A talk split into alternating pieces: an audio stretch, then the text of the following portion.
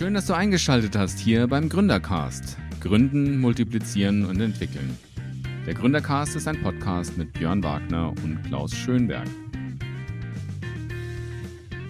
Okay, und heute sind wir wieder auf dem Gründercast mit, wie immer, mit Björn und Klaus. Und wir haben heute den faszinierenden Christian A. Schwarz. Und ich weiß immer noch nicht, was das A bedeutet. Andreas, Angus. Ich, äh, ich kann es kurz machen. Äh, es ist eigentlich eine dumme Frage. Es ist doch eigentlich klar, wenn es äh, Adolf heißen würde, dann hätte ich es gar nicht im Namen drin. Und wenn es Amadeus heißen ah. würde, würde ich es ausschreiben. Also kann es nur Andreas sein, deswegen Christian A. Okay, okay. Dann klingt A irgendwie interessanter als Andreas. Also, lieber Christian Andreas Schwarz, bisher kannten die Leser und Hörer dich als Mr. NGE, Mr. NGE, Mr. NGE. Und NGE im Deutschen ist das Akronym für natürliche Gemeindeentwicklung. Bekannt geworden durch methodisch-didaktisch gut aufgearbeitete und praxisorientierte Bücher wie die drei Farbenreihe zu geistlichen Gaben, geistlichen Stilen. Und ähm, ich bin, als ich noch Pastor war, ich war 20 Jahre Pastor und danach überörtlich unterwegs und übergemeindlich, ähm, habe ich viele mit deinen Büchern und mit deinen Tests viele Gemeinden beglückt. Sogar in Kuba habe ich Anfang der Nullerjahre Gabenseminare gehalten. Also lateinische Pastoren kannten deinen Ansatz. Was empfindest du im Rückblick zu deinem weltweiten Erfolgsgeschichte von NGE? Das fängst du mit groß aufgetischten ja. Sachen an. Was ja tatsächlich stimmt, äh, vermutlich, ich habe das auch nie so genau überprüft, es hat mir mal jemand gesagt, da lebte der äh, Papst Benedikt noch, dass nach Benedikt meine Bücher die meist übersetzten Bücher eines deutschen theologischen Autors seien. Wenn das so stimmt, Benedikt ist ja mittlerweile nicht mehr unter den unsrigen, dann hat sich diese Hitliste mittlerweile nochmal verschoben. Aber das ist jetzt nicht äh, eine Dimension, die mich emotional tief bewegt. Was mich tief bewegt, auch wenn du da erzählst von, von Kuba und Lateinamerika, ist, dass etwas geschieht mit diesen Tools. Und wir sind in der wunderbaren Position, das auch messen zu können, auswerten zu können. Also Spuren dessen, was du vielleicht in Kuba gemacht hast, die werden sichtbar. Äh, Menschen äh, werden gesündere Christen, Gemeinden werden gesünder und dadurch wachsen sie auch quantitativ. Und das können wir ganz gut verfolgen. Und das macht mich unendlich dankbar, in so einem Dienst involviert zu sein. Das ist die eine Seite. Die andere ist die, ähm, wenn man einmal eine Vision davon hat, was möglich ist. Und mit Vision meine ich jetzt nicht Geschwätz, sondern etwas Geerdetes. Das Potenzial ist da, das ist möglich und wir machen das nicht. Man sieht, was möglich ist und nimmt wahr, wie relativ wenig Gemeinden, Christen das umsetzen, dann bin ich eher frustriert, als dass ich der glücklichste Mensch der Welt bin. Aber das ist dann die Herausforderung, dies anzupacken. Das ist doch unser aller Ambivalenz. Also äh, trotzdem, äh, dass wir zwischen Frustration und Dankbarkeit äh, changieren. Und trotzdem ist etwas äh, Unglaubliches. Also ich kenne dich jetzt auch schon ein paar Jahrzehnte, jetzt nicht so intensiv, aber vieles verfolgt. Das ist eine tolle Geschichte, dass du jetzt schon vieles von dem sehen kannst, was du geglaubt hast. Manche müssen da warten, bis sie tot sind. Ne? Also. Ja, also ich, ich kann da auch nochmal ähm, äh, reinkommen. Und zwar, was ich von der natürlichen Gemeindeentwicklung ganz, ganz deutlich vor Augen hatte, sind die Fassdauben und die Minimumfaktoren. Das waren für uns mal ähm, in einer kleinen Gemeindegründung, auch einer baptistischen, ein, echt eine, eine, große Hilfe zu sagen, was, was ist eigentlich hier der Minimumfaktor und was können wir ähm, erhöhen. Und ich fand das Bild damals so prägnant, ähm, genau, dass mir das bis heute, bin ja auch mittlerweile 48 Jahre, ähm, in, in, Erinnerung geblieben ist und dass ich auch die, mit diesem Bild arbeiten kann. Also kleine Früchte, vielleicht gibt es ähm, und ein äh, bisschen gegen die Frustration, aber ja, wir würden ja auch nicht Gründercast machen, ähm, wenn es nicht ja, eine Situation geben, in der wir gründen müssen und wo Gründung wieder wichtig ist. Also von daher. Und du bist ein absoluter Gründer, in, bevor du sagst, nämlich du hast ein ganzes Genre neu begründet. Du hast die empirische Forschung in der Theologie richtig reingebracht. Du hast äh, eine weltweite Verbreitung. Ja, also das ist einfach, wir sind dankbar, dass wir, dass du Zeit für uns hast, für unseren kleinen Podcast. Auf, auf jeden Fall. Also da kann man nur sagen.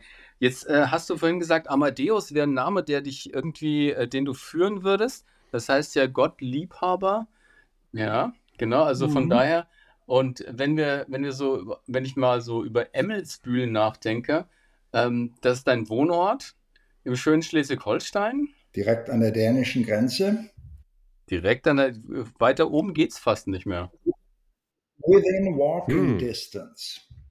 Meine Mama kommt tatsächlich aus Flensburg, also von daher kann ich da ein bisschen was mit der Küste und der Topografie da ähm, anfangen. Aber äh, meinst du, das hat irgendwas auch mit deiner Theologie zu tun? Dein Wohnort, wo du, wo du bist, hat das irgendwie einen, einen biografischen Einfluss auf das, was du so gemacht hast? Würde zwar jetzt eine wunderschöne Geschichte ergeben, wenn ich daraus was machen würde. Hier der Mann hinterm Deich und alles, und da hat sich die Theologie draus entwickelt aber es ist schlicht nicht so. Äh, ich bin von meiner Prägung äh, zutiefst ein international und interkulturell geprägter Mensch. Ich würde exakt die gleiche Theologie entwickeln. Ob ich jetzt, ich gucke jetzt aus meinem Fenster tatsächlich auf die Schafe, ich sehe den Horizont hier vor mir äh, und alles das ist da. Aber wenn hier ein Parkplatz und ein McDonald's-Restaurant nebenan wäre, würde ich die gleiche Theologie äh, formulieren. Das ist jetzt nicht so natürliche Gemeindeentwicklung. Sagen ja manche, Christian guckt auf Schafe und auf die Wiese und dann kommen ihm nur solche Ideen. So ist es ja nicht. Das ist nicht die Theologie aus meiner eigenen Wirklichkeit raus, sondern da steht knallharte ja. Forschung hinter, empirische Forschung und auch historische Forschung. Und das ist von meinem eigenen Wohnort ziemlich unabhängig. Schade, jetzt hätten wir einen neuen, neuen Slogan prägen können. Topographie ist Biografie, aber das ist jetzt empirisch nicht nachzuweisen. Gehen wir in unser heutiges Thema hinein. Heute wollen wir über deine 2021 erschienene tausendseitige Trilogie mit dem Namen Gottes Energie sprechen. Ich habe mal im Internet auf die Resonanz zu deinem letzten Opus Magnum recherchiert und bin auf erstaunlich wenige Resonanz gestoßen. Ich hatte fast den Eindruck, das Werk wird weitestgehend ignoriert. Wie kann das sein? Naja, dass es langsam gehen würde, war mir klar, als ich auch an diesem Werk arbeite. Ich habe übrigens äh, zwölf Jahre daran gearbeitet, 60 Prozent äh, meiner äh, Zeit.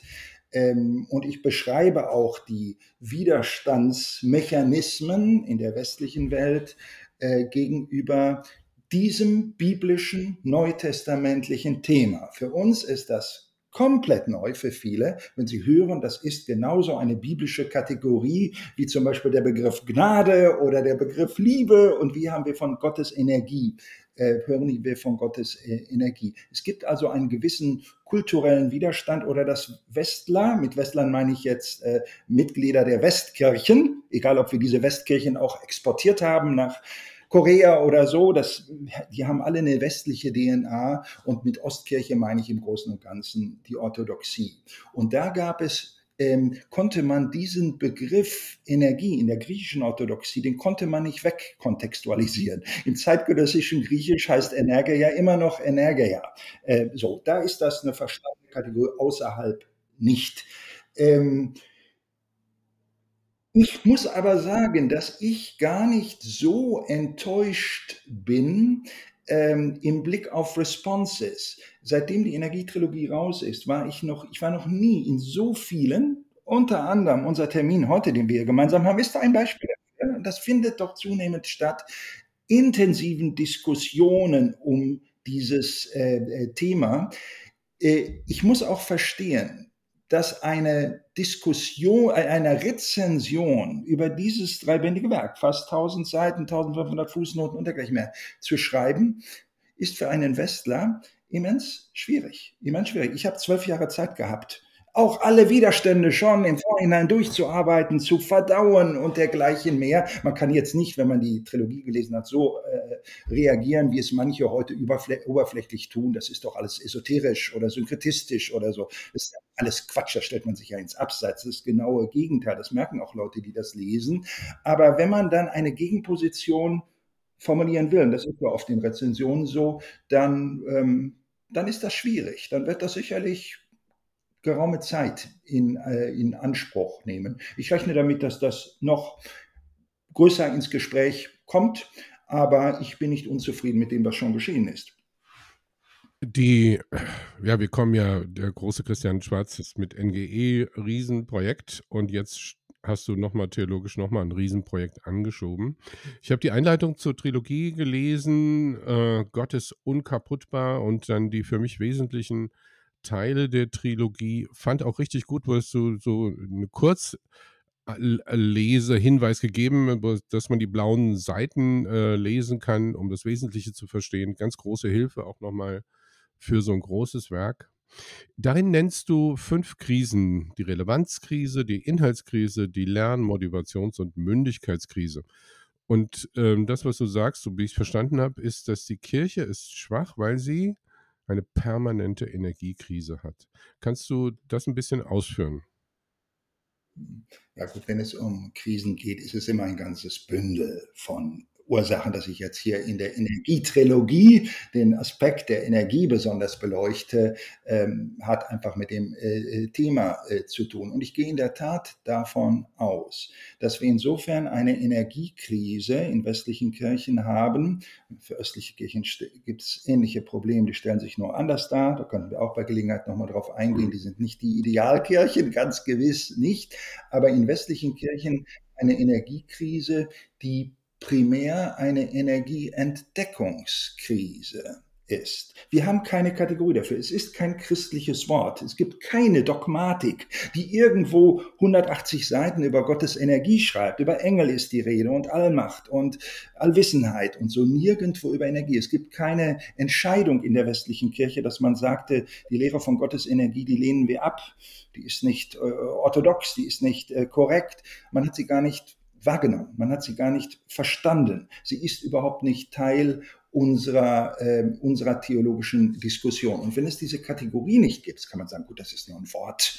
Die Sache ist ja, mhm. da ich stelle ja Gottes Energie nicht ab, wenn ich das Wort nicht habe. Die ist auch bei uns. Äh, aber indem wir keine, keine Begriffe und keine biblischen Begriffe dafür haben, haben wir eine Schwierigkeit, Energie überhaupt wahrzunehmen, zu entdecken. Es spielt längst nicht die Rolle, mhm. die es nach Gottes Willen äh, spielen könnte. Ja, also das ja, klingt, also ich sage jetzt mal, ähm, in der Zeit der Energiekrisen, also äh, ich nehme jetzt wirklich mal äh, kulturelle Energien auch, auch mit rein. Ähm, wir haben eine handfeste Energieträgerkrise. Ähm, aber wir haben auch kulturell oftmals spricht man davon, dass Menschen in also zu wenig Energie haben, eine Müdigkeitskrise, ja, das, das gibt es auch. Da sucht man ja eigentlich Energien. Und wenn ich jetzt in, in Kirchen, ja, also Gründungsinitiativen, neue Kirchen reingucke, dann haben die oftmals so einen Blick auf irgendwas fehlt doch der bisherigen und das bringen wir jetzt. Brian McLaren sagt das mal, dass der Missing Link da irgendwie quasi mit reinkommt. Und dann wird es irgendwie zu einem Game Changer erklärt, vor allem in den amerikanischen Kirchen. Es ist immer so, man hat so dann das Detail, ja, und dann äh, betont man das und damit wird plötzlich die, die, äh, die Sache dann, dann rund.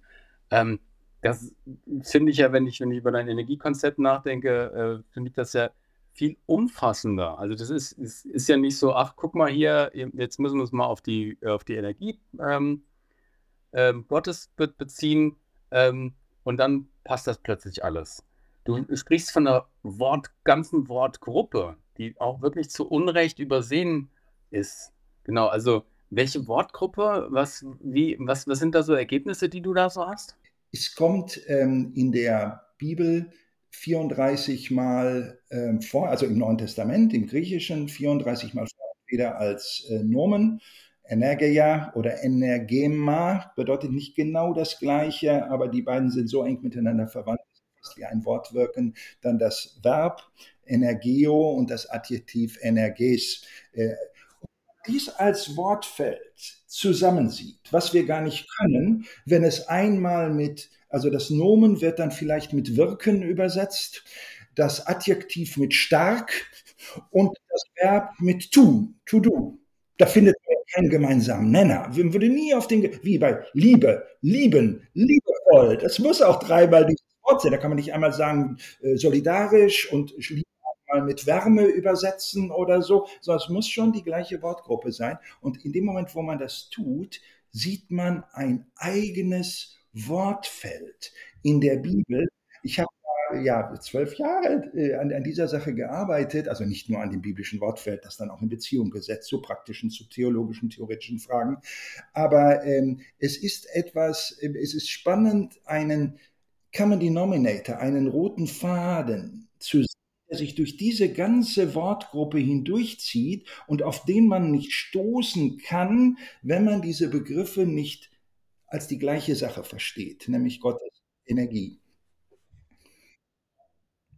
Das klingt, das klingt, äh, also das, wonach du schreist, ist einfach, also du nennst ja selber die Wiederentdeckung von einer neutestamentlichen äh, Realität. Du beschreibst auch verschiedene Anwendungsbereiche für die Lehre von Gottes Energie.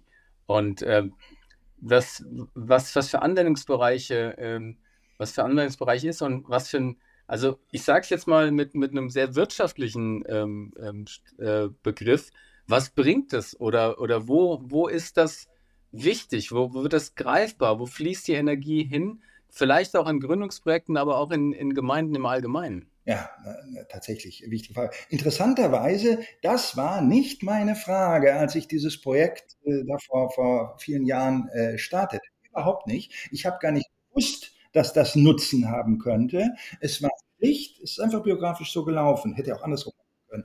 Es war schlicht die Erkenntnis, da ist ein Schatz im Neuen Testament und der ist der Westkirche buchstäblich von Augustin bis Dietrich Bonhoeffer und alles dazwischen nicht bekannt und mir auch nicht bekannt. Sola Scriptura, jetzt musst du daran gehen. Wenn ich es nicht mache, andere saßen nicht in den Startlöchern daran. Wenn es dann zwölf Jahre wurden, hätte ich ja auch nicht gewusst. Okay, dann gehen wir noch einen Schritt weiter ähm, und gehen mal in die Kirchen, die zumindest Griechisch sprechen und die Ostkirchen. Und die können ja auch äh, wissen, was Energeia bedeutet. Du hast ja einen eigenen Begriff daraus auch geformt. Ähm, genau, also ich, ich hake nochmal nach, weil im Buch selber beschreibst du ja auch das Sein Gottes in drei Dimensionen. Und eine davon hat eben mit Gottes Energie ganz stark zu tun. Kannst du uns das nochmal so zugespitzter deutlich machen? Also die drei, was die drei Dimensionen sind ja, und die Zuspitzung da? Die drei Dimensionen, wo du dich darauf beziehst, das war tatsächlich im Kontext im, im ersten Band des, der Energietrilogie, wo ich über das ostkirchliche Paradigma schreibe. Übrigens, ich muss immer dazu ich schreibe darüber, ich muss es referieren, wir müssen es zur Kenntnis nehmen. Im anderen Kapitel schreibe ich über chinesisches Denken. Das ist nicht so, dass ich mir das alles zu eigen mache oder so. Das lasse ich meistens völlig offen.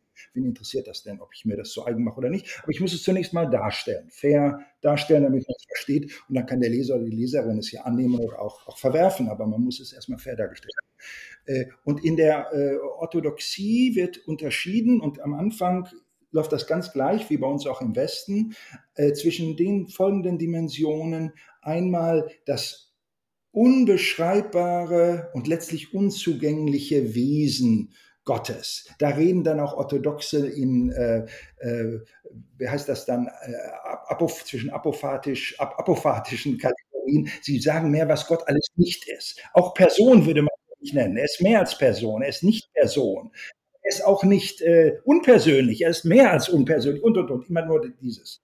Da kommen wir nicht dran ohne Offenbarung, aber Gott hat sich ja offenbart. Alles das ist jetzt orthodoxes Ding, westliches Ding, er hat sich dreifach offenbart äh, im Vater, Sohn und Heiligen Geist, wie es klassisch äh, heißt, und er hat sich dreimal als Person äh, offenbart. Und das ist zugänglich zu uns, ist doch klar. Deswegen hat Gott das gemacht. Und jetzt kommt, hier stimmen Westler und Östler überein, jetzt kommt aber ein dritter Bereich und da hat der Westen kein Pendant zu, dass äh, der Ost, die Ostkirche von äh, Gottes Energie spricht, die nach orthodoxem Verständnis, fair referiert jetzt, von der Trinität als Ganzer ausgeht. Also, Gottes Energie wird jetzt nicht dem Heiligen Geist zugeordnet. Das kann auch von der Energie des Heiligen Geistes die Rede sein, in der Bibel zum Beispiel, im Neuen Testament, aber auch von der Energie ähm, äh, Jesu. Und von der Energie, es kann mit dem Schöpfer in Verbindung gebracht werden. Also wenn du willst, alle drei Personen der Trinität, aber eigentlich wird es nicht einer Person zugeordnet, sondern Energie geht von dem Ganzen aus. Und diese Energie, das ist gerade nicht das Unnennbare, das darf man nicht mit diesem inneren Circle ver verwechseln, der unbeschreibbare Sondern das ist nach orthodoxem Verständnis etwas Mitteilbares. Das verstehen wir. Da erleben wir etwas von Gott, das ist noch nicht das Ganze, das ist missdeutbar. Ohne eine christozentrische Interpretation kann das auch ganz falsch gedeutet werden, aber es ist trotzdem eine authentische Erfahrung von etwas Göttlichem an die man auch anknüpfen kann, wo man auch mit weitermachen kann. Und diese, äh, die, das stelle ich vor in dem Buch und ich finde das sehr nachdenkenswert. Äh, manche Leute haben ja unser, ich weiß nicht, ob ihr beiden das kennt, äh, Klaus, der das sicher unser Drei-Farben-Logo mit Grün für Gott als Schöpfer, für, für Blau äh, Gott im Heiligen Geist und Rot äh, die Offenbarung in Jesus Christus. Und diese, dieses Logo ist auf weißem Hintergrund, was viele gar nicht wahrnehmen. Das hat also in der Mitte etwas Weißes, da kommen alle drei Farben zusammen. Alle RGB zusammen ergibt weiß und eben nicht schwarz. Und dann wird es wieder weiß jenseits dieses Diagrammes. Wenn du das auf dem Briefbogen gedruckt hast, unendlich Weiße geht weiter. Das ist Gottes Energie. Die geht von, von, von der Trinität aus und durchflutet alles. Und das ist ein mitteilbares Konzept. Äh, und hier haben wir im Westen kein echtes Äquivalent zu. Äh, für unsere Hörer, wenn Christian spricht, dann spricht nicht nur der Mund, sondern seine Hände, der ganze Körper, der schwingt von vorne nach hinten und die Hände beschreiben Kreisbewegungen. Also da spricht der ganze somatische Anteil in ihm also mit, so mal für euch als Hintergrund. Das ist also nicht so eine abstrakte, äh, emotionslose Antwort und Rede, sondern sehr, sehr empathisch und somatisch sozusagen. Ähm, Christian, du behauptest, der trinitarische Gott sei nicht nur personal, also Vater, Sohn, Heiliger Geist, sondern auch transpersonal zu verstehen. Ähm, und äh, erklär uns doch mal den Unter Hauptunterschied zwischen Personal und Transpersonal und warum das wichtig für uns sein könnte. Ja, gerne. Ähm, wenn immer ich diesen Begriff benutze und nicht ein bisschen ihn erklären kann, stößt er oft sogar in den meisten Fällen zunächst mal auf Missverständnis, dass Leute von mir Transpersonal hören, aber bei ihnen kommt gar nicht Transpersonal an, sondern Nonpersonal, Nichtpersonal, Apersonal, Antitranspersonal. Zugleich nicht noch. Du hast gerade gesagt, Gott ist unpersönlich. Sag ich nicht, was ich wüsste. Ich habe von Transpersonal gesprochen. So, und hier ist ein wichtiger Unterschied. Transpersonal bedeutet nicht unpersönlich, sondern mehr als Person. Nicht Personal minus, sondern Personal plus. Gott ist Person, ja, und er ist mehr als Person. Es ist jetzt spannend, dass beide Begriffe überhaupt nicht in der Bibel vorkommen. Also Transpersonal kommt in der Bibel nicht vor, aber Personal auch nicht und persönlich auch nicht. Und der personale Gott kommt auch nicht in der Bibel und Gott als Person kommt auch nicht in der Bibel vor als Begriff. Das ist ja erst im, im dritten, dritten Jahrhundert überhaupt entstanden im Zusammenhang mit der Trinitätsdiskussion, wurde dieses Wort äh, gecoint oder auch aus der Alterssprache, wo es initial da war, nun als in die Fachsprache äh, äh, reingenommen. Also mit, mit äh, trotzdem ist es biblisch nicht nur legitim, sondern geradezu notwendig, von Gott als Person zu sprechen und dieses Vorstellungsvermögen äh, zu haben. Aber es ist interessant, das sind keine, äh, wenn ich den Begriff Person überhaupt nicht benutze, bin ich voll auf biblischer Seite. Die Bibel benutzt den Begriff auch nicht und kann das Ganze wunderbar auch ohne diese Begriffe äh, äh beschreiben. So. Der Schweizer Dogmatiker Brunner hat ja in hat auch eine Trilogie geschrieben und da beschreibt er in, der Triolo in seiner Trinitätslehre, dass die Trinitätslehre eine Hilfslehre ist, um dem Vorwurf der äh, mehr Götterei, also äh, zu begegnen. Also eine reine Hilfslehre. Sie ist im Neuen Testament enthalten, aber nicht entwickelt und er beschreibt das ganz kurz, dass es eigentlich nur eine reine Hilfslehre ist. Ja, und das ist ja auch bei dem, was Brunner dann ausführt, ist ja sehr zurückhaltend, sehr bescheiden. Er geht nicht weit, ein bisschen geht er auch hinaus über das, was, was wir an biblischen ersten Ansätzen finden. Da ist ja nichts von Trinität die Rede, aber so erste Und die führt er so ein ganz klein bisschen weiter, aber hört sehr schnell ganz bewusst auf, nicht weil er mit dem anderen sich nicht auskennt, sondern das will er nicht. Da war er nicht bei, da, da kann er im Grunde nur darüber spekulieren. Und das war natürlich auch gerichtet, die Aussage gegenüber seinem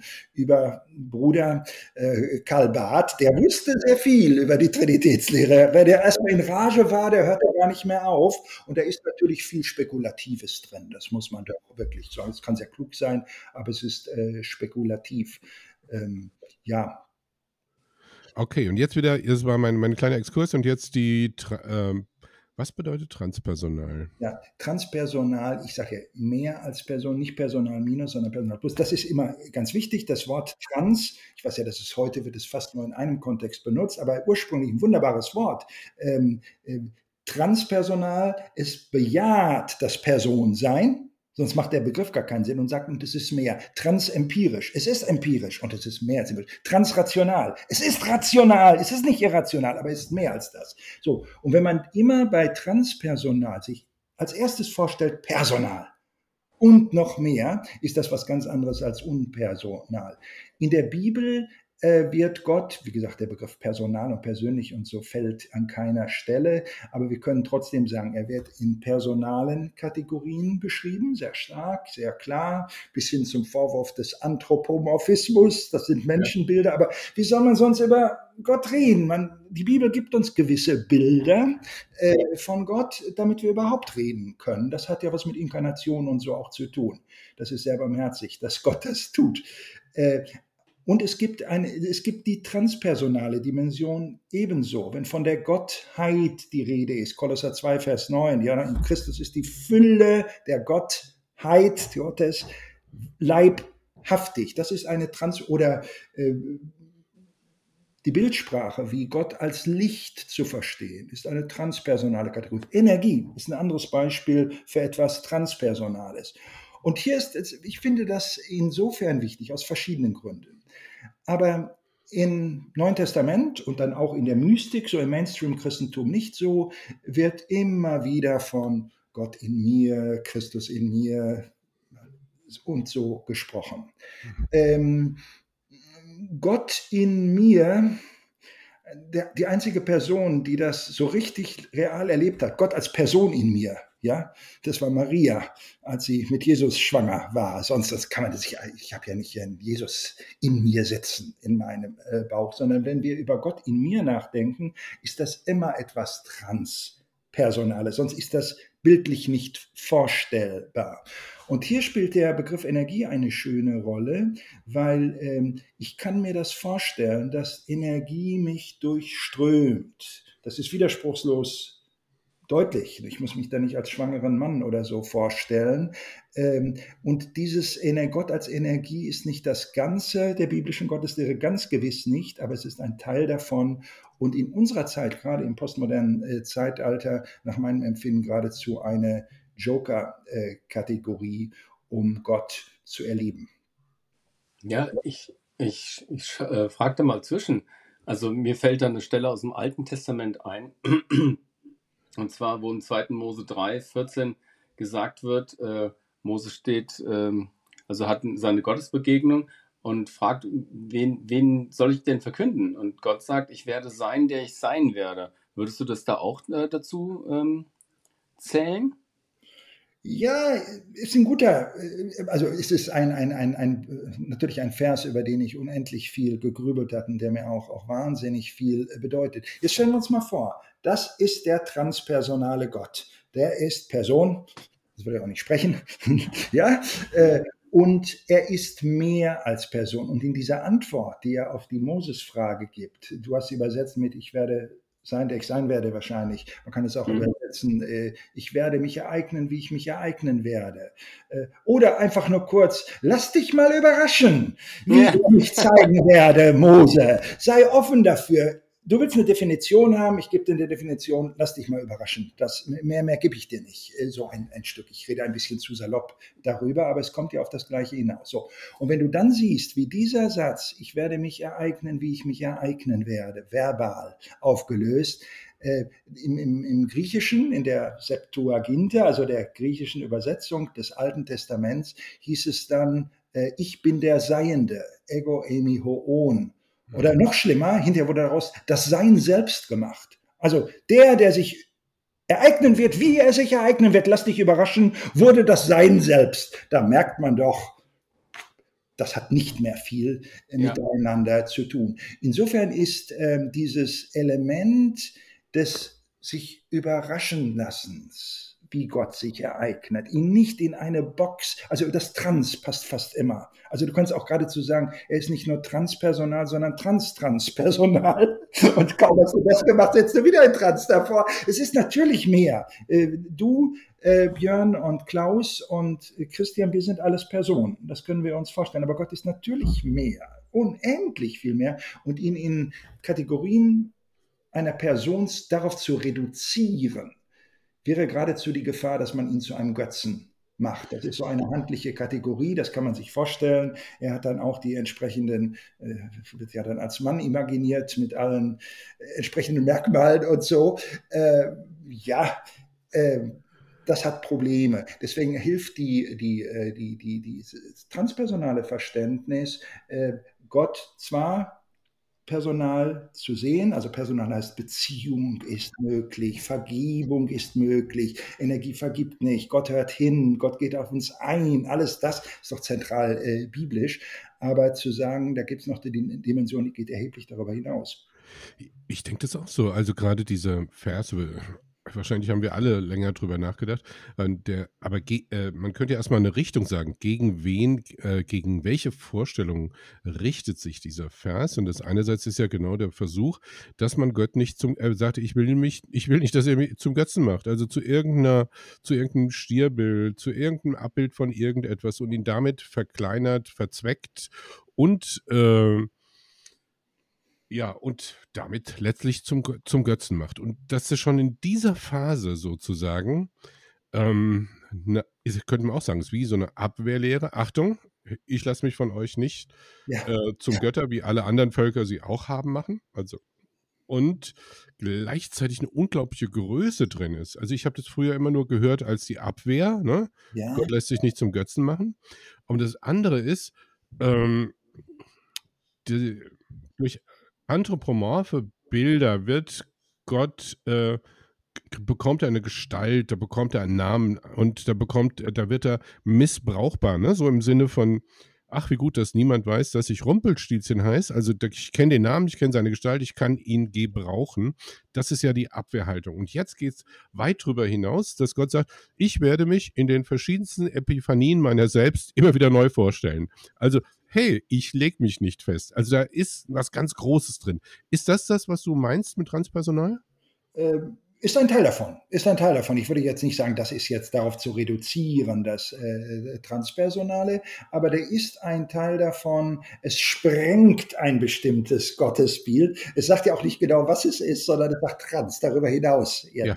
Äh, und äh, lässt das vom reinen Wort her erstmal offen. Wie auch hier äh, 2. Äh, Mose 3,14 äh, wird das ja ein bisschen offen. Was heißt das eigentlich für den äh, Mose? Und ich gehe davon aus, dass wenn im Neuen Testament von Gottes dreifacher Offenbarung geredet wird, ja. äh, dass das genauso ein Ausweis ist. Lass dich doch mal überraschen. Da kommt Jesus, da kommt was Neues in die Welt, da kommt der Heilige Geist ins Spiel und so, dass das alles auch hier mit abgebildet ist. Ja aber äh, von Menschen nicht planbar, von Philosophen nicht vorherdefinierbar. Also ich bin das Sein selbst, hat Gott wirklich weder gesagt noch gemeint. Aber dieses Transpersonale, was äh, diese, auch die trinitarische Offenbarung, ist ja schon eine Ausführung sozusagen. Ich werde mich in neuen Epiphanien, neuen Offenbarungen ja, ja. erweisen.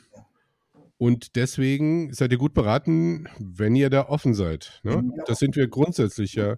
Ich glaube, das ist so eine Grundhaltung, die des Lernenden, dass Gott uns auch noch überraschen kann. Wenn ich ihn ja festgelegt habe, dann kann er nur in der Weise äh, sich offenbaren, wie, ähm, wie wir das gelernt haben. Man, mach mal ein Beispiel dazu. Ich werde nie vergessen, da kam eine junge Frau, als ich Pastor war, in einen Alpha-Kurs und sagt, ich habe zu meinem toten Pferd gebetet und mein totes Pferd hat gesagt, ich soll in einen Alpha-Kurs gehen hm, der Evangelikale in mir sagt, du hast zu deinem toten Pferd gebetet, nicht gut.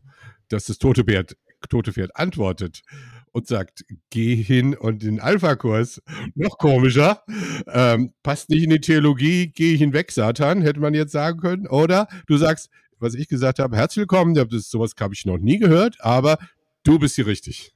Ja, ja. ja. Äh, was du jetzt ja, auf was du dich beziehst, sind äh, an sich ja theologisch, würde ich mal sagen, falsche Aussagen. Da hat er ja. viel dran auszusetzen. Die willst du auch nicht vertreten, da wirst du auch keine Theologie rausmachen. Ja. Theologie des toten Pferdes und, und genau. all das. Und, äh, natürlich nicht. Aber du musst sie ernst nehmen. Zunächst mal als eine, wenn das so war, wenn das nicht auch da schon als Witz gemeint war, das weiß ich ja nicht, aber dass es eine Realität für einen Menschen ist, die, äh, die für ihn wirklich Realität hat. Und dann versuchst du ja Gott und auch Christus in diese Realität reinzusagen. Äh, und das ist ihr könnt euch das denken, für mich ein Riesenanliegen. Da denke ich oft nicht, das sind die besten Vokabeln unbedingt für den Hardcore-Christen. Das ist wieder auch ein anderes Thema, sondern oft fantastische Kategorien für Menschen, die aus welchen Gründen auch immer mit dem Christentum nichts anfangen können oder erstmal zwischenzeitlich Nein dazu gesagt haben, die sie neu ins Nachdenken, in Staunen, in Überraschung bringen, so als wenn sie vor so einem Dornbusch stehen und äh, Ende ist dann offen. Ja, also wenn, wenn ich ähm, so drüber nachdenke, es gibt ja so ein, so ein äh, Wort, so ein fast schon geflügeltes Wort der letzten Jahrzehnte so, dass Menschen sagen, ich habe beim Universum was bestellt. Und das ist dann auch tatsächlich zu mir gekommen. Und äh, genau, wenn ich jetzt über Energie und Gottes Energie und auch transpersonelle Kategorien nachdenke, dann frage ich mich, könnte man da auch eine Anschlussfähigkeit sehen? Also ich meine, beim toten Pferd ist wahrscheinlich echt schwierig, aber zu sagen, das Universum, ähm, das, das als Chiffre zu sehen, äh, was, was würdest du, du sagen? Ja, aber beim toten Pferd, da muss ich ja wirklich aufpassen, dass ich nicht anfange zu wiehern. Ernsthaft drauf eingehe, aber äh, das, das lass mal dahingestellt sein. Genauso, das muss ich ja eigentlich hier nicht sagen, dass das nicht meine Kategorie ist. Ich bestelle nichts beim Universum und kriege angeliefert und so. Das ist nicht, das ist nicht meine persönliche Kategorie. Den Aber es ist ganz äh, wichtig, dass es im esoterischen Bereich ist das so verbreitet. Ich habe das so oft gehört. Ist habe ich beim Universum bestellt, genauso wie wir sagen, das habe ich bei Gott bestellt. Ja, das ja. ist und ihr werdet empfangen, äh, was ihr was ihr ihr werdet empfangen, was ihr geglaubt habt, was ja. ihr bestellt habt, könnte ich jetzt mal übersetzen. Ne? So und also diese Anschlussfähigkeit zu diesem Wort, die fand ich irgendwie genau. prägnant. Und darum geht es eben. Das ist was anderes als jetzt eine dogmatische Aussage, die ja. in ein innerkirchliches Manifest aufgenommen wird. Äh, Anschlussfähigkeit. Und man muss es auch unter diesem Aspekt sehen. Da, du musst auch auf das tote Pferd irgendwo eingehen und nicht alles nur, du kannst mit mir weiter reden, wenn du dich erstmal von dem erst alles lossagst. Äh, an der Stelle hat für mich war überwältigend, ich habe ein Mentoring gemacht mal vor, vor langer Zeit im Blick auf geistliche Stile. Du weißt das, Klaus, wovon ich rede. Äh, und da habe ich mit einem, der einen mystischen Stil hatte, ein lutherischer Priester in Dänemark, Ole, und der ist ganz tief als Mystiker in die Erfahrungswelt und Erlebniswelt von esoterischen Freunden reingegangen. Also wenn die eine, überzeugt waren, sie haben vor 170 Jahren schon gelebt und waren auch bei der Kreuzigung Jesu dabei und so, also äh, wie heißt das, äh, nicht Inkarnation, äh, sondern Reinkarnation. Ich frage ihn, glaubst du an Reinkarnation? Er sagt, Ole, ich bin doch Christ, ich glaube an Auferstehung. Das ist nicht mein Ding. Aber es ist eine Realität für die Menschen und die müssen sie nicht erst der müssen sie nicht abschwören, sondern ich gehe mit ihnen rein in diese Zeit vor 150 Jahren, vor 200 Jahren und so. Und dort sollen sie Jesus erleben in ihrer realen Welt. Sie müssen nicht erst das Paradigma wechseln, sondern ich nehme das so, wie es ist, aber ich möchte, dass Jesus reinkommt und als Licht dort erscheint und auch als Person erscheint. Und das war so ein Moment, dieses Training, äh, das hat äh, meine eigenen nach theologischen Koordinaten geändert, ist jetzt zu groß. Aber diese Unterscheidung zwischen Dogmatik schreiben und mitten auf dem esoterischen Kongress mit Leuten zu tun haben und ihnen Christus nahebringen wollen, das sind zwei verschiedene Dinge. Ja, da, ich, ich hake da nochmal ein, und zwar, das erinnert mich so sehr an Apostelgeschichte 17, Paulus auf dem Areopag, wo er letztlich auf dem, also es ist nicht nur ein esoterischer Markt, sondern ja auch ein Markt von vielen philosophischen Strömungen. Und wo er Christus ins Spiel bringt, aber mit Worten, also eine der, der schwierigsten Passagen im Neuen Testament. Äh, Grüße gehen raus an äh, Heinrich von Siebenthal, der das in äh, unsere Griechischprüfung reingesteckt hat. Genau, damit Optativformen, aber in ihm leben, weben und sind wir. Die griechischen Philosophen, der Stoismus, ähm, genau. Da, da, ja, und Paulus geht da ganz tief rein und bringt dann Christus ins Spiel. Das finde ich einfach eine ganz, ganz tolle Geschichte für uns, wie wir Christus, also wie wir keine Angst haben müssen, ähm, von, von Gott zu reden und, und in dieser Kultur auf dem Areopag und das auch anzuerkennen. Also fängt die Rede an. Ich sehe in allen Stücken seid ihr hier den Göttern zugetan und so weiter und so fort. Und dann aber das Unbekannte bekannt zu machen. Das finde ich da, mhm. also es erinnert mich einfach gerade wahnsinnig daran, deswegen. Eben in, in, in beidem, was Paulus macht, das muss man wahrscheinlich jetzt in unserem Kontext, wo wir sehr stark das, was wir auch mit Nichtchristen und Esoterikern, wo wir nach einem Common Ground suchen und so diese Frage ist ja mehr mhm. als berechtigt aber er bleibt ja nicht dabei stehen. Und dieser unbekannte Gott, äh, in dem ihr lebt und webt und in dem ihr seid, und im Grunde, ich, ich kenne auch nur einen unbekannten Gott und wir sind uns alle einig, dass wir nicht weiterkommen oder äh, so etwas, sondern dann kommt er mit Christus. Und ich kann mir auch vorstellen, dass an dieser Stelle eine ganze Reihe von Zuhörern und Zuhörerinnen, die bis dahin ganz dabei waren, an seinen Lippen hingen, zugemacht haben. Andere nicht, andere haben weitergemacht. Aber äh, nach allem, was wir wissen, war ja diese Areopag-Rede gar nicht so erfolgreich äh, damals. Das, das war ja auch eine relativ kleine, wer heute auf dem Areopag sieht, das ist ja ein relativ kleiner Platz. Da, da wurde Weltgeschichte geschrieben auf diesem kleinen äh, äh, Platz. Für mich ist das, äh, ist das ein Musterbeispiel, wie, aber jetzt muss man es wirklich sagen, wie Christus verkündigt werden kann. Ja, dass ja. man diesen authentisch nicht nur Anknüpfungspunkt, ach, das ist so ein Köder oder so, sondern schon wirklich richtig der unbekannte Gott. Das ist ja für andere, hätten das auch als Götzenbild äh, bezeichnen können. Und Paulus hätte auch einen Hammer nehmen können und dann draufhauen können. Das hat er aber nicht getan, sondern hat das wirklich ernst genommen als etwas, als eine authentische Suche, die ernst gemeint war bei den Athenern und hat dann äh, Christus als Antwort äh, präsentiert. Gehen wir noch einen Schritt weiter. Ähm, Gemeinden verlieren nach der Gründung und nach einer Phase des Wachstums oft an ihre Energie. Es ist so, als wenn sie den Peak erreicht haben, sie haben Pastoren eingestellt, ein Haus gebaut und von nun an geht es langsam runter. Ähm, das kann sehr langsam, es kann Jahrzehnte sein oder geraten in eine große Krise. Und dann folgt oft ein Beratungsprozess, der dann in einen Sterbenprozess übergeht. Was könnte sich durch die Lehre von Gottes Energie in solchen Prozessen ändern? Also wie kann Gemeinden, ich weiß, eine sehr umfassende Frage, aber wie könnte die Lehre von Gottes Energie dort eine Rolle spielen? Ja, deine Beobachtung ist natürlich, du, du, bist ja auch lebenslang vermutlich Gemeindegründer gewesen, ich weiß große Teile deines äh, Lebens, so genau kenne ich deine äh, Biografie nicht und du sprichst ja aus Erfahrung. Das sind ja jetzt ja. nicht äh, irgendwo angelesene äh, Dinge oder theoretische Erörterungen, sondern wirklich existenziell von einem, der da drin steckt. Du hast Areopag-Erfahrungen und alles natürlich selber in deinem Leben äh, gemacht. Ähm, ich fand das interessant, als ich dieses Energiewortfeld 34 Mal im Neuen Testament studierte, dass der Begriff Energie oder energisieren oder Energie erfüllt äh, umso stärker auftritt, je mehr wir zu den Spätschriften des Neuen Testaments kamen.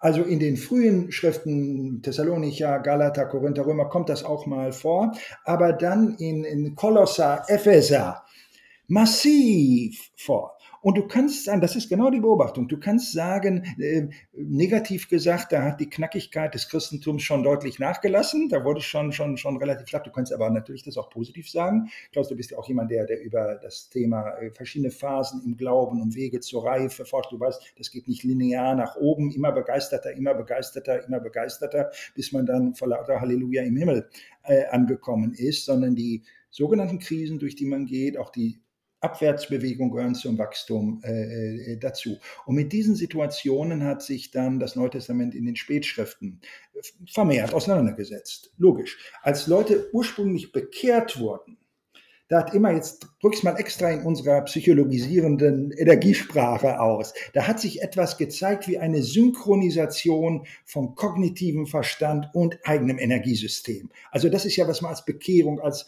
Heureka-Moment, als Paradigmenwechsel bezeichnet. Das war frisch, da haben die Leute raus äh, gelebt. Je mehr sie sich von diesem Ereignis entfernt haben, sind auch Dinge zur Routine äh, geworden. Und jetzt ist spannend, was hier Paulus im Sinne von Energie ihnen vermittelt, betrifft vor allem diese Phase. Ich verstehe das Ganze so, dann wird es auch praktisch für uns, dass diese initiale, ich nenne es jetzt mal Synchronisierung, dass wir die immer wieder brauchen. Das muss aufgefrischt werden, das muss neu werden. Ich werde dann zwar nicht ähm, genauso wie ich am Anfang meines Glaubens war, da war ich auch unreif. Da soll ich ja gar nicht hin, sondern ich soll so auf eine neue Stufe, aber es soll weitergehen. Ich darf nicht, das wäre ja äh, katastrophal, ähm, wenn ich ähm, immer mürrischer, frustrierter im Glauben werde und das Ganze dann mit Reife. Du als junger Kerl, so habe ich auch mal geredet, aber jetzt, du wirst auch mal so mürrisch wie ich. So, du, du weißt, was ich meine. Das kann ja nicht das Ziel sein. Aber es kann auch nicht das Ziel sein, genau so zu werden, wie ich am Anfang war. Da war ich nun mal unreif. Es muss eine neue Phase äh, kommen. Und in diesem äh, Moment spielt Gottes Energie eine Rolle. Ähm, warum gibt es, das ist ja auch so interessant, jeder, der Christ geworden ist, hat ja einen immensen Veränderungsprozess mitgemacht, die meisten jedenfalls, die meisten. Und war auch bereit dazu. Und da denkst du, jetzt sind die bereit, die nächste Veränderung anzupacken und die übernächste. Und die werden ja, wurden ja dafür belohnt. Es tritt das Gegenteil ein, in der Regel, bis auf ein paar Leute, die persönlichkeitsmäßig anders gepolt äh, sind. Man hat diese große Veränderung gemacht und von dem Tag an wird diese Veränderung verteidigt oder kirchengeschichtlich. Die Reformation ist geschehen. Jetzt wird die Reformation und das Erbe der Reformation verteidigt, anstatt zu verstehen, äh, Ecclesia Reformata semper reformanda, also die Kirche der Reformation muss sich immer reformieren und in dem Moment, wo dieser ständige Reformationsprozess aufhört, ist sie nicht mehr Kirche der Reformation. Das wäre ja das Richtige. Stattdessen man verteidigt man ein reformatorisches Erbe. Das heißt, diese Mechanismen, die sieht man überall und eine Konsequenz, äh, die ich daraus ziehe, ist, dass wir immer wieder neu eine Synchronisation zwischen unserem Denken, was auch verknöchern kann und so brauchen, und unserem Energiesystem, das ist jetzt erstmal eine, eine Instanz, neurobiologische Instanz in unserem Gehirn, wo Gott aber durch seine Energie in uns arbeitet. Ähm, und dann sind Menschen bereit, auch, äh, auch ganz neue Wege zu gehen. Es muss passen. Es muss Antrieb sein von ihrem Energiesystem, wie das bei der initialen Bekehrung der Fall war. Und wie könnte man diese, ja, diese, ich nenne es mal Erneuerungsprozesse, es sind ja auch Themen, die nicht unbekannt sind, ähm, dass man sagt, wie komme ich wieder, wenn ich, sage ich mal, in eine Verteidigungsphase reingekommen bin und das, oder in eine ja, Phase, in der ich nur, nur behalten will, wieder in der Phase, wo ich neu entdecken will. Kannst du uns dazu nochmal was sagen? Wie kommt man da raus? Wie überwinde ich Energieblockaden? Ja, ich muss erstmal anerkennen, dass es so ist, wie es ist. Ich kann jetzt nicht die Rolle spielen des Ur vielleicht war ich mal ursprünglich ein großer Pionier und bin es dann gar nicht mehr oder was auch immer, sondern dann bin ich es eben jetzt nicht. Das ist auch eine andere Phase. Vielleicht will auch Gott was anderes mit mir. Aber jetzt ist eben der Punkt, dass diese direkte Gottesverbindung. Vielleicht nicht mehr genau die gleiche Naivität, wo man manchmal als unreifer Christ ja auch falsch liegt und schlechte Erfahrungen mitgemacht hat, aber diese Verbindung zum Gott in einer anderen Weise, in einer gereiften Weise, dass man aus diesem Prozess nicht aussteigt. Und hier habe ich, äh, haben wir in unserer Forschung etwas Dramatisches entdeckt, dass ähm, lebenslanges Wachstum so gut wie nie klappt. Es gibt ein paar Ausnahmen, die findet man dann in Büchern und dergleichen mehr. Aber in der Regel ist es so, man fängt am nächsten Montag wieder an der gleichen Stelle an und geht wieder weiter. Es gibt ein paar Ausnahmen. Aber lutherische Kirche ist da ganz schlimm. Da ist geradezu auch von Luther her die Philosophie so immer wieder am gleichen Punkt. Ja, ja nicht, ja nicht diese, diese Heiligkeitssachen da sich drauf einlassen. Das wird dann ganz gesetzlich was sein kann, aber nicht sein, äh, äh, sein muss. Also in Prozesse des lebenslangen Wachstums integriert sein, Mentoren zu haben, die das fördern, die einen nicht antreiben oder so, aber die auf dich eingehen, in welcher Situation bist du gerade? Und was ist immer gerade dein nächster Schritt, dein nächster Zentimeter, dich dort auch begleiten und nicht womöglich zwingen, immer wieder neu äh, Milch zu schlürfen. Jetzt bin ich ja Veganer, jetzt kann ich nicht mehr so ähm, äh, begeistert von dem Fleisch essen und von der äh, reden und von der festen Speise. Aber äh, ich, ich, ich, brauche andere, ich brauche andere Nahrung als die, die am Anfang meines Christseins äh, hilfreich war. Ich finde ich find das aber jetzt gerade total interessant und möchte gern die, die kulturelle Sachen, also zum Beispiel auf Instagram oder so, hat man jede Menge sogenannte Lifestyle-Coaches, die einem bei der, beim Abstellen von allen möglichen Energieblockaden helfen wollen. Und oftmals ist ein Schlüssel für dieses Abstellen von Energieblockaden, ja, musst du halt um 5 Uhr morgens aufstehen und dann schon mal eine Stunde Yoga vorlegen, bevor du dann irgendwie zum ersten Morgengetränk gehst, was auf keinen Fall Kaffee sein darf, weil das stört ja dann deinen Energiehaushalt dann auch noch. Und wenn dich dann doch noch irgendwie, dann musst du einfach die Disziplin haben, die Willenskraft aufbringen, um dann halt eben da reinzukommen. Und beim Lesen von einem Buch in deiner Trilogie ähm, habe ich da einen anderen Duktus gefunden, nämlich dass du von der Motivation eher sprichst, auch von der intrinsischen, also wirklich inneren Motivation als ein Schlüssel für gelingende Veränderungen ist. Und eigentlich diese Disziplin und Willenskraft, Klammer auf, die ich auch irgendwie so als preußisches Erbe von uns äh, äh, Deutschen so, so identifiziere, Klammer zu. Ähm, genau, dass das eigentlich gar nicht der Weg vorwärts ist. Magst du uns da nochmal einen, einen Impuls zu geben? Ja, gern. Das ist tatsächlich ähm, äh, was auch für mich ganz, ganz, ganz zentral ist, sowohl auf theologisch grundsätzlicher Ebene als auch auf Erlebnisebene. Ähm, du hast ja aber wir gehen von dem Bild aus, es sind zwei Systeme in unserem Gehirn, kognitives System, Teil des Bewussten, Energiesystem, Teil des Unbewussten. Und im Training geht es darum, beides besser miteinander zu synchronisieren. Also das kann ich mit Christen und mit Nichtchristen genauso machen. Äh, ein Gag ist, bei Christen äh, kann ich konkret dabei helfen, die Energie auch in möglichst konstruktive Weise zu leiten, nämlich nach biblischen Maßstäben, nach Maßstäben des Reiches Gottes und dergleichen mehr. Aber es ist immer Voraussetzung, dass ich die Energie entdecke, die in jenen vorhanden ist. Was ist intrinsische Motivation im Sinne, im Unterschied zu extrinsischer? Ich, manche Leute sagen ja, ich war so motiviert und es hat trotzdem nicht geklappt.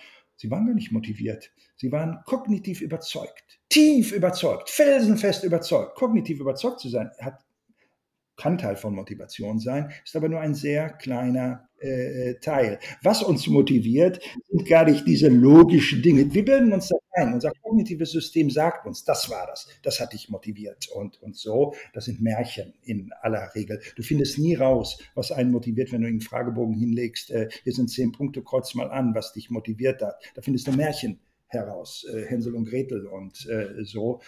König Drosselbart. Viel mehr Qualität hat das nicht. Wir biegen uns das dann so rational äh, zurecht. Das heißt, unser Energiesystem motiviert uns oder motiviert uns eben auch nicht auf sehr transrationale, weil es kommt wieder das Wort trans, nicht irrational, aber transrational, über das Rationale hinausgeht. Dabei äh, wird doch deutlich, Willenskraft ist wichtig und Selbstdisziplin. Du hast das jetzt ironisch mit dem Preußentum auch mit einem Recht in Verbindung gebracht, aber es geht ja auch darüber hinaus. Es ist ja Willenskraft und Selbstdisziplin in der Bibel sind wichtige Faktoren und es geht gar nicht darum, die abzustellen. Ja. Nur, jetzt kommt der Unterscheidungsfaktor. In weiten Teilen der christlichen Landschaft muss Willenskraft und Selbstdisziplin die fehlende Energie ersetzen. Diese Energie, die sprudelt, die zieht uns nicht, die, die, die äh, treibt uns nicht voran. Und weil ich die nicht habe, muss ich so Willenskraft hochfahren. Deswegen funktioniert das auch nicht so sonderlich gut. Ich kriege zwar mit Willenskraft meine Ziele erreicht, aber habe keine Energie mehr für was anderes. Das braucht das alles auf. Und nach einem besseren System sollte ja die Willenskraft nicht abgeschafft werden, aber sie sollte die Energie nicht ersetzen, sondern wir sollten sie dafür einsetzen, die Energie in die möglichst konstruktiven Bahnen zu lenken. Da brauche ich Willenskraft, da brauche ich Disziplin für, da kann ich Coaching äh, in Anspruch äh, nehmen, aber es geht immer darum, die Energie zu lenken, die tatsächlich in mir selber unverwechselbar in mir und nicht in dem anderen und nicht in irgendeiner anonymen Masse äh, äh, feststellbar ist. Danke, das war sehr einleuchtend. Absolut. Äh, vor allem, dass Willenskraft und Selbstdisziplin dann stark zum Einsatz kommen, wenn dieser Zugang zu dieser, zu den unerschöpflichen Energiereserven, die Gott in den Menschen reingelegt hat, einfach äh, verstopft sind. Also das finde ich nochmal ein sehr schöner Gedanke. Wenn man in Veränderungsprozessen drin ist, dann, die sind ja grundsätzlich nicht einfach. Ähm, und jetzt hat man seinen kognitiven Bereich, man hat es auch nochmal didaktisch-methodisch aufgearbeitet und hält das jetzt für das Evangelium, bringt das rein, erzählt das seinen Freunden und Mitarbeitern und stößt auf Entgeisterung und nicht auf positive Annahme und auf Widerstände und auf kleines und großes Taktieren. Ähm, wie geht man mit Widerständen in diesem Kontext am besten um? Ja, und ich sitze da gewiss auch mit, mit dir oder mit euch in einem Boot von der eigenen Arbeit. Ich, ich, es gibt viel, äh, viele Leute mittlerweile, die die Sachen umsetzen, habe ich mein ganzes Leben vor allem auf Widerstand gestoßen, muss man sagen. Aber auch bei jedem Schritt, der nach vorne ging, von ja. NLD 1.0 auf 2.0 auf 3.0, gab es Widerstand und vor allem von den treuesten Nachfolgern. Das war nicht mehr das Originale wie vor fünf Jahren. Wir wollen das, die, die, die Original-Coke wieder zurückhaben, nicht, nicht, ja. nicht die neue äh, Coke es sind jetzt psychologisch erstmal total verständliche äh, Dinge. Ähm, eine Sache, die ich gelernt habe und die jetzt auch stark aus der Beschäftigung mit dem Energieparadigma des Neuen Testaments äh, kommt, ein Faktor, der bei den Veränderungsprozessen oft nicht mitbedacht wird, und es ist ein wichtiger, nicht der wichtigste, aber ein wichtiger, ist ähm, ich kann keine Veränderung erwarten gegen das Energiesystem der Leute, sondern ich muss das mit ins Boot holen. Wir sind dann immer geneigt, kognitiv, kognitiv, Argumente und ja, du kannst Gemeindegründung, du kannst über Statistiken das begründen, dass wir das brauchen und du kannst über äh, theologische Argumente bringen und du kannst Erfahrungsbeispiele bringen. Gut, die sprechen schon wieder mehr, dass Energiesystem an, Beispiele, ich sehe konkrete Bilder vor mir und dergleichen äh, mehr. Aber bei manchen hackt das ein, bei der Mehrzahl wahrscheinlich nicht und bei einer Minderzahl führt es sogar zu richtigen Widerständen. Und es wird fast immer, kannst du aufspüren, dass die eigenen Energieressourcen mit dem, was erwartet wird, nicht übereinstimmen. Das spüren dort. Sie fühlen sich irgendwie unwohl dabei. Die können das gar nicht so in Worte fassen. Die sagen auch nicht, das ist mein eigenes Energiesystem. Die finden theologische Gründe und meinen das auch. Die sind überzeugt, das sind jetzt diese theologischen Gründe. Und wir antworten und geben theologische Widerrede. Und wir könnten unendlich damit weitermachen. Wir reden total am Thema vorbei. Oft sind das ja handfeste Ängste. So, und wie geht man mit Ängsten um? Jetzt ganz sicher nicht so, du, das ist ja alles, du bist ja völlig angstbesetzt. So geht's ja nicht. Gib doch zu, dass du so Angst bist. Du musst ja Ängste ernst nehmen. Sie sind ja wirklich da. Und du musst auch verstehen, dass sie da ist, dass sie da sind. Und oft sind das Ängste, überfordert zu sein. Der Boden unter den Füßen äh, geht weg und dergleichen mehr. Also man kann es tatsächlich, ähm, man kann es tatsächlich verstehen. Und hier liegt dann die, die Herausforderung darin, wirklich zu sehen, welche Energieressourcen in dieser Person müssten angetriggert werden, dass sie wirklich dabei ist und ihren Platz an dieser Stelle sieht. Und das ist die große Herausforderung von Leitung, äh, das immer wieder neu und in immer wieder neuen Kontexten zu schaffen. Ja, also das ist eine ganz neue Sprache letztlich, die, die du uns hier vorstellst. Und ähm, so sagst du es ja auch, auch in deinen Büchern. Wir haben diese Worte, Begrifflichkeiten, die Wortfamilie nicht. Und ähm, wie du das anwendest, ist, ist ja Wahnsinn. Jetzt könnte ich mir vorstellen, dass Zuhörerinnen und Zuhörer äh, unser Interview hören und sagen, boah, das klingt interessant. Also genau wie Klaus und ich das jetzt sagen, das klingt super interessant. Ähm, wie, wie kann ich mich denn äh, informieren? Ich bin vielleicht jetzt nicht so der 1000 Seiten lesende äh, Mensch. Ähm, wo, wo kriege ich äh, weiterführende Sachen her? Was, was kann ich machen, um, um diesen, dieser Energie Gottes und dieser Energie, diesen Energiesystemen auch auf die Spur zu kommen? Hast du da einen Tipp? Und wie, gesagt, bei anderen Themen in der christlichen äh, Szene findest du ja zu jedem Thema, ob es um Liebe geht, um geistliche Gaben, um Trinität und so, unendlich viel. Bei Energie, das ist das Frustrierende, findest du spezifisch christliche Beiträge so gut wie nicht. Du findest stattdessen, wenn du googelst und so viel Esoterisches und dergleichen mehr, was auch nicht hilfreich ist in dem Kontext. Das jetzt hier, ich will jetzt nicht, dass das verstanden wird, das ist hier eine, eine Tupperware-Party, ja, wo man ein, ein sich minderwertiges Produkt äh, überteuert verkaufen muss und bestimmte Tricks anwendet. Jetzt kommt der Sales Pitch äh, am Ende. Aber es ist ja genau das Gegenteil, dass ich mich so lange, so intensiv, zwölf Jahre, kannst du dir vorstellen, äh, ja. war dann, wenn du den Mindestlohn, den, den Stundenlohn ausrechnest, war das unter 10 Cent natürlich pro Stunde. Das ist ja jetzt nicht.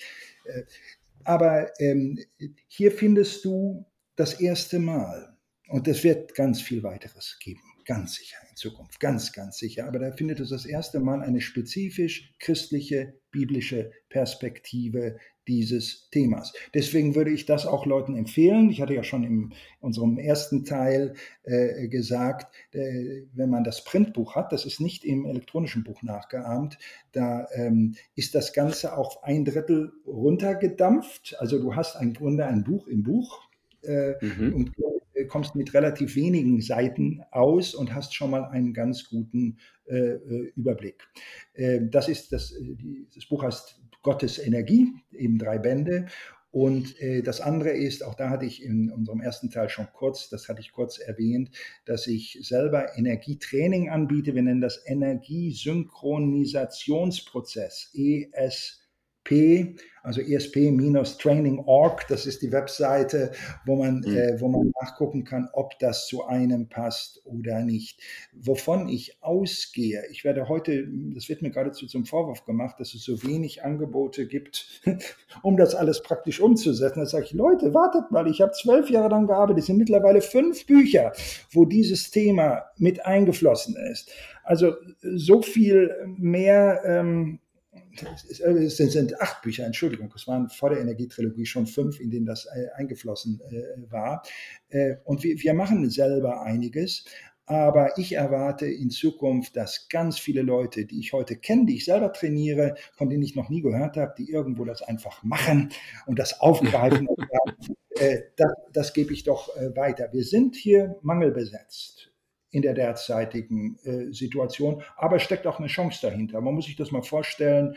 Äh, es ist ein biblisches Konzept, so alt wie die Bibel. Es wird als ganz neu empfunden. Beides ist ja zunächst mal positiv, das biblische ist und dass es als neu mhm. empfunden wird. Ist doch erstmal interessant. Wann hat man denn diese Kombination? Und es hat keine negativen Nebenwirkungen muss man auch mal dazu äh, sagen. auch das ist sehr äh, spannend und es ist wahnsinnig relevant im Blick auf Antwort auf viele Fragen, die uns heute äh, bewegen. Äh, ich gehe davon aus, dass dieses, dieser Ansatz sich durchsetzen wird, dass er sich auch verbindet mit anderen Dingen. Wir haben da heute ja gar nicht ausführlich drüber geredet, in welcher Beziehung steht das zu, zu charismatischen Sachen und und, und, und, und, und. Da gibt es ja viele, viele Anknüpfungspunkte, aber alles das steht noch aus. Ähm, es ist nicht dieses, wie habt ihr es genannt, Game Changer. Ding. Das ist hier eine magische Konzept, da ist die Realität viel zu komplex. Aber in diesem Bündel von verschiedenen Angeboten, dass ich mich jetzt besonders darauf konzentriere, liegt schlicht daran, Mensch, ich habe mich doch zwölf Jahre jetzt damit beschäftigt und dass ich jetzt so begeistert darüber rede, hat auch damit zu tun. Andere dürfen begeistert über andere Themen reden und dann nehmen wir das zusammen. Aber es ist ein Beitrag, der ähm, das Potenzial hat, einige Problembereiche in extrem hilfreicher Weise anzusprechen und uns einen Schritt weiterzuführen. Wow. Ja, Stark. Was, was, mir noch gerade einfällt, ähm, ich war ja selber, bin selber gerade ja bei dir im Coaching, Christian, und nehme das Ganze mit Gewinn auf und wir sind jetzt gleich am Abschluss, dann haben noch eine letzte Sitzung dazu. Was ich mir da vorstellen könnte, wäre, ich, äh, ich habe ja mit Gottes Energie ein bisschen gegoogelt oder noch ein bisschen mehr und seitdem kriege ich Angebote, esoterische Angebote genau zu diesem Thema. Ähm, fünf Einheiten, die, also meistens kleine Videokonferenzen zu 500 Euro und jetzt haben sie es gesenkt auf 99 Euro. Also es gibt ganz viele, die diese Art von Online-Konferenzen machen, wo du in der esoterischen Szene oder in der, in, in der säkularen Spiritualitätsszene sozusagen fischt. Ähm, da, und genau das, was du vorhin gesagt hast, Björn, ja, du musst, und bei der eine, die ich jetzt hatte, ja, morgens stehe ich auf und mache fünf Stunden Yoga. Ich übertreibe jetzt gerade ein bisschen und stelle mich dann auf den Tag ein und wo ein neues Gesetz reingeboren wird.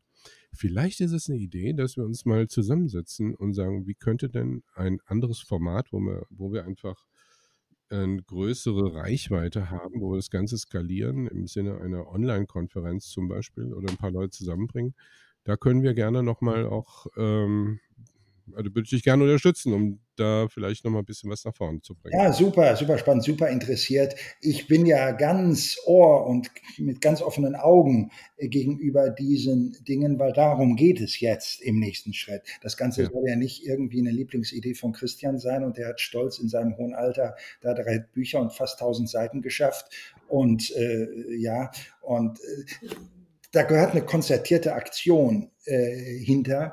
Äh, und jeder, der daran Interesse bekundet, da bin ich, äh, bin ich begeistert, in welcher Weise auch immer zu netzwerken, damit mehr davon geschieht. Stark, also da kann, ja. da kann ich nur sagen, ihr habt, ihr habt in mir auf jeden Fall schon den ersten Teilnehmer.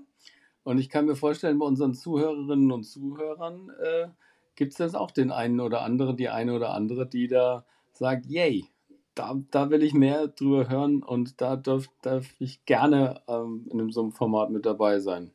Genau. Stark. Und damit sind wir auch am Ende. Und mit unserem Autor Christian A. Schwarz, der hinter dem Deich wohnt und trotzdem Kosmopolit ist, Autor und Theologe in einer Tradition schon mit einem Vater, der theologisch sehr offen war und äh, ja, ja, ja, das langt erstmal. Also vielen ja, Dank, gut. Christian, Herr Schwarz. Herzlichen Dank, Christian. Das war eine Freude. Wunderbar, schön auch mit euch zusammen zu sein, so viel Gemeinsames zu entdecken und so ein kreatives Gespräch führen zu können. Cool. Und damit verabschieden wir uns vom Gründercast. Das war der Gründercast. Wenn dir diese Folge gefallen hat, dann teile sie doch über den Social Media Kanal deiner Wahl und gib uns einen Like. Dankeschön dafür.